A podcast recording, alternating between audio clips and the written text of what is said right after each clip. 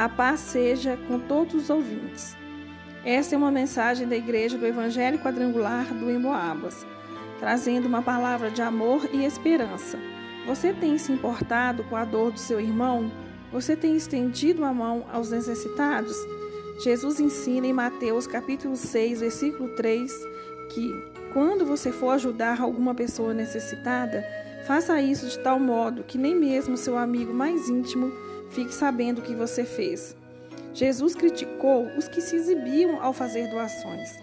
Devemos doar de forma discreta e generosa, demonstrando assim a gratidão que temos por Deus, o nosso Pai, que nos amou primeiro.